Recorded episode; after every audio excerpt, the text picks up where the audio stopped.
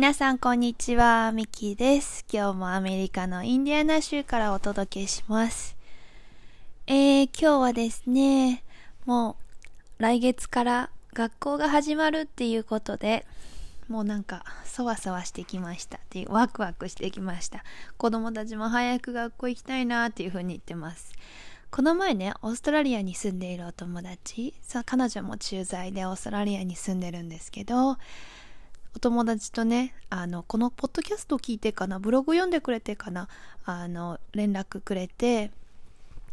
アメリカとオーストラリアのあの学校のシステムの違いって面白いねっていう話をしてくれたんですね。で、オーストラリアのそのお友達はね、1月末だっけな学校新年度が始まるのは。こちらは8月10日なんだけれども、アメリカは州によって全然違うのでね、レイバーデー明けの9月からっていうところも多いかもしれないですね。日本はもう絶対ほとんど絶対4月だよね。なんかそれも面白いねって。春休みとかね、秋休みもアメリカあるんですけども、お隣の市でね、全然大きく違います。学校が始まる日も全然1週間とか違うし、春休みとかね、秋休みとか、こっち木、金だけ休みで、土日と合わせて4日、お休み、ちょっと長い週末っていう感じの時もあれば、もう月から金までね、お休みで、1週間以上、9日間かな。全部お休みっていう日もあっても、本当にアメリカは州でそれぞれだし、市でもそれぞれっていう感じですね。今日はもうすぐ学校っていうことで、アメリカのというか、アメリカもいろいろ違うっていう風に喋ったのでね、私が住んでいるインディアナのカーメルの学校の新年度についてお話ししようと思います。それではスタート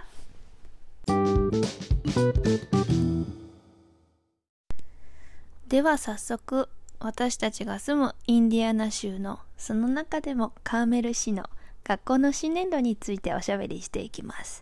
まずはクラス分け。子供たちにとってはね、もう一大事よね。誰と同じクラスだとか、どの先生に当たるかとか。まあ、今はね、学校からあの、今はというかもう私がお世話になっている5年前ぐらいからね、ずっとクラス分けはオンラインで発表です。一般的なんだろうね。まあ、数年前までは、あの、一覧で、この先生のクラスのメンバーは誰々みたいな感じで一覧で出てたんですけど、個人情報の観点からかな、今はもう自分の子が誰先生っていうことしかわからないようなオンラインになってますね。オンラインでの表示になってる。で、あとはね、まあ私が仲良くしてくれ、仲良くしてもらってる子供たちのママ友とか、あの、私のママ友か。そう、あの親同士連絡先を知っている人同士で誰々何先生だった？とかもう今子供もね子供同士テキストメッセージとかメッセンジャーキッズ利用してあのメッセージのやり取りできるようになってる子もいるので仲良しの子はねきっと誰先生になった？とか言ってキャーキャーキャーキャー言います。でもまだそれは本当に数日前にわかるっていう感じかな学校が始まる。で学校が始まる2日前かな、その日にね、オリエンテーションみたいなのが学校であります。で、 Back to School Social って、あの、英語では言うんですけど、まあ、何時から何時の間にちょっと学校開放してますみたいな感じで、自分の教室に行って先生に会って、自分の机の位置だったりとか、ロッカーの位置とかね、そういうことを確かめに行く日で、あの、絶対行かなきゃいけないわけでもない。何時から何時の間にっていうので、ずっといなきゃいけないわけでもない。もう自由な感じですね。で、その時にね、初日に必要なものがあれば、あの、持ってきてくださいっていうお便りがあったりとか、その時にもらえるものもあるかな。といってもね、あの、アメリカのよくある必要な back to school に向けての文具、あの、揃えるものっていうのは、カーメルは、うちが住んでるカーメルはいらないんですね。隣の市ではね、いるところもあって、なんかそこも違いますね、市で。カーメルは学校が全部用意してくれるので、鉛筆一本さえ学校に持っていかなくていいっていう感じです。この時期ね、ターゲットとかもいろんなお店では back to school のコーナー、すごい文具とかファイルとかノートブックとか、そういうのがすごいね、あの、催しコーナーみたいになってるんですけど、その学校からのね、用意していかなきゃいけないリストみたいなのを持った親子で今いっぱいです。なので、うちの子はですね、バックパックに水筒と、えー、学校で無料で貸してくれてるクロームブック、パソコンですね。あとは、一つのファイル、紙類をまとめるファイルだけを入れていく感じで、もうすっからかんです。軽いものです。日本のランドセルの重いのとはえらい違いだね。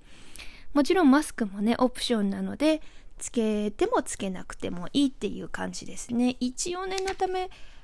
新しいマスクっていうか予備のマスクっていうか持ってってるんですけどうちの子たちはもうマスクはつけていってないですね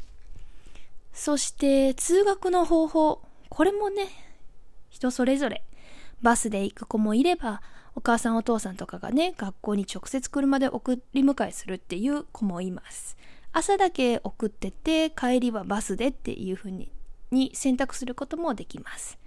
学童みたいなのもあの学校で放課後そのままあるのでねそういう家庭は6時までに学校に迎えに行くっていうシステムかな。うちは行ってないのでそのことについてはちょっとよくわかんないんですけど行ってる子多いです。やっぱり共働きのお母さんとかねお父さん多いので。また近隣のアフタースクールには専用のバスとかもあって学校に迎えに来てくれたりもしますバスの時間やバスストップここがバスストップだっていうその情報も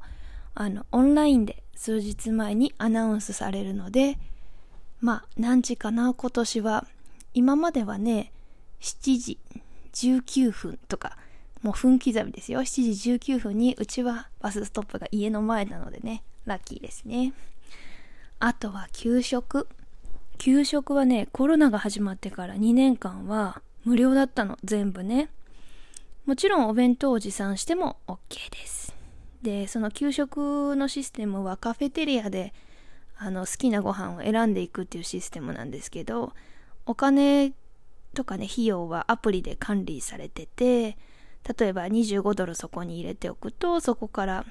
使った分だけ減っていく50ドル入れたりとかいうこともできますで何をいつ食べたかっていうこと何をオーダーしたかっていうこともそのアプリでわかるようになっていますねあと、3年生以降はね、もう食べる量もきっと多くなるっていうことで、ダブルランチ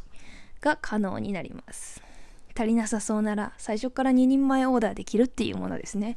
うちの長女は結構してますね。で、無料期間、2年間無料だったっていうふうに言ったんですけど、1食目は無料で、2食目からはお金がかかるっていうシステムでしたね。で、給食の時間も、学年それぞれで違ってカフェテリアでねそれぞれ食べるのでみんな時間が違うんですね。ローテーションしていく感じ。1年生終わったら2年生2年生終わったら3年生とかね。だから4年生や5年生ってすごく遅くなっちゃうのねお昼全然過ぎてだからお腹すくから午前中の間におやつの時間がある学年もあります逆に言うとキンダーとかは朝10時半ぐらいに昼ご飯の時間になっちゃうんですよ。なんで午後おやつの時間があったりします。そのおやつっていうのも学校で用意されるクラスもあるし、えー、アレルギーがひどい子がもしいるんだったら各自っていうクラスもあってクラスごとで違うかな。まあキャンディーとかね、そういうもの以外のおやつを持っていくっていうスタイルですね。チップスも OK だし、クラッカーもクッキーも、グラノーラバーとかフルーツも OK です。まあそんな感じで、新学期に向けてアメリカのいろいろお話しして、ま、してきましたけどあ、ちなみに成績表もね、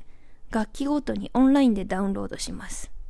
日本のように学習の記録とかあの通知表っていうのはないですね。そういうので言うと、もう一つ。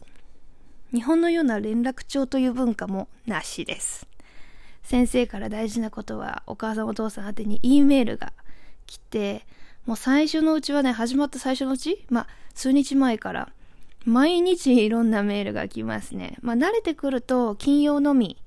に今週やったこと来週やるものみたいなお知らせのメールが来ることが多いかな。まあでもそんなに紙媒体でお知らせがファイルに入ってくるっていうことはほとんどないかなと思います。例えば遠足行く時の緊急連絡先のあの